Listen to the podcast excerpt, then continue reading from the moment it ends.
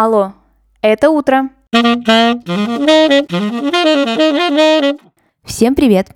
Меня зовут Ксения Родионова, и вы слушаете «Алло, это утро» – ежедневный утренний подкаст о дне в истории. Сегодня 6 февраля, и это история про Ксению Петербургскую. Начинай свой день с познавательного утра.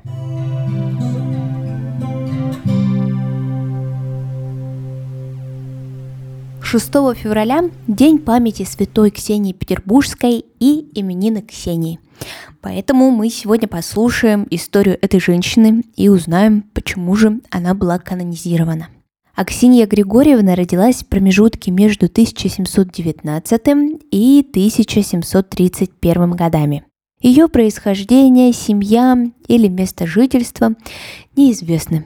И дошедшая до нас история начинается с того, что Ксения выходит замуж за придворного певчего Андрея Федоровича Петрова. Но если честно, то вообще о всей земной жизни Ксении очень мало чего известно. И сохранилось в основном том, что дошло в народной памяти или просто по слухам – люди уже набирали всю информацию о тех, кто когда-либо встречал Ксению, или о тех, кому те встречающие рассказывали что-то. Первое печатное упоминание о Ксении Блаженной сохранилось не в религиозном источнике, как вы могли подумать, а в книге «Физиология Петербурга» 1845 года. Там описывалась жизнь столицы, и в очерке «Петербургская сторона» встречается любопытная улица Андрея Петровича. Автор пишет, Говорят, в этой улице жила когда-то счастливая чита, словно взятая живьем из романов Ла Фонтена. Муж, Андрей Петрович, так любил жену, что и представить себе невозможно. А жена, Аксинья Ивановна, так любила мужа, что и вообразить невозможно. Так выражалась рассказчица Андрея Петровой улицы. Вдруг ни с того ни с другого муж помер, а жена осталась и тоже выкинула штуку. Съехала с ума с печали и вообразила, что она не Аксинья Ивановна, а Андрей Петрович – и что Андрей Петрович не умер, а только обратился в нее, Аксинью, а в существе остался Андреем Петровичем. На самом деле эта улица и по сегодняшний день существует. Она находится на Петроградском острове, но вот называется, правда, она Лахтинская. Вы могли, наверное, заметить то, что я упоминаю разные отчества у мужа Ксении. А это все потому, что в более ранних изданиях его именуют Петровичем, а в более поздних – Федоровичем приведенном мною отрывке вообще закладывается не весь смысл существования Ксении Петербургской. Она не только переоделась своего мужа и всем рассказывала, что она теперь Андрей Петрович. До смерти мужа круг общения Ксении – это в большинстве своем купеческое сословие.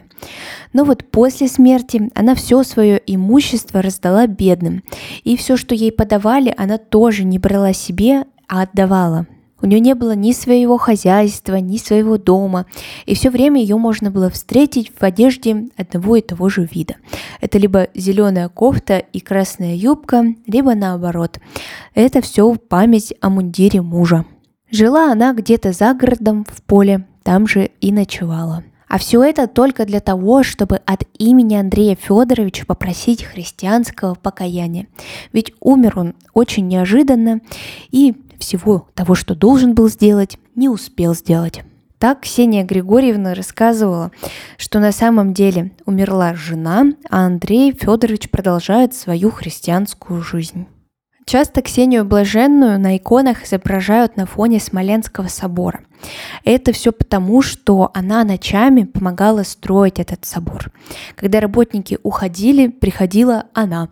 И с утра люди, строившие этот собор, видели, что тяжелые кирпичи уже находились не на полу, а где-то высоко. Таким образом, строительство, конечно, проходило быстрее. Захоронена поэтому Ксения Петербургская там же, на территории Смоленского кладбища. В очерке про это кладбище есть воспоминания о Ксении. С 20-х годов на могилу ее хлынули толпы посетителей и разобрали всю насыпь. Сделана была другая, и ту разнесли. Положили плиту, и ту разбили, и обломки разнесли по домам. Затем могилу обнесли оградкой и к ограде прикрепили кружку для пожертвований. Потом на собранную таким образом сумму поставили памятник в виде часовни. В истории Ксения Петербургская осталась не только как женщина, безумно любившая своего мужа и желающая оставить о нем только хорошую память но и как предсказательница. Например, одна из легенд гласит, что 24 декабря 1761 года Ксения переходила с улицы на другую улицу и кричала «Пеките блины, пеките блины, вся Россия будет печь блины».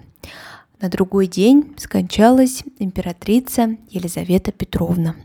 Канонизирована Ксения Петербургская была спустя два века после своей смерти в 1978 году Русской Православной Церковью за границей и в 1988 году уже в России. Сегодняшний выпуск подошел к концу. Спасибо, что вы его прослушали. Давайте и дальше узнавать новое каждое буднее утро вместе. До скорых встреч!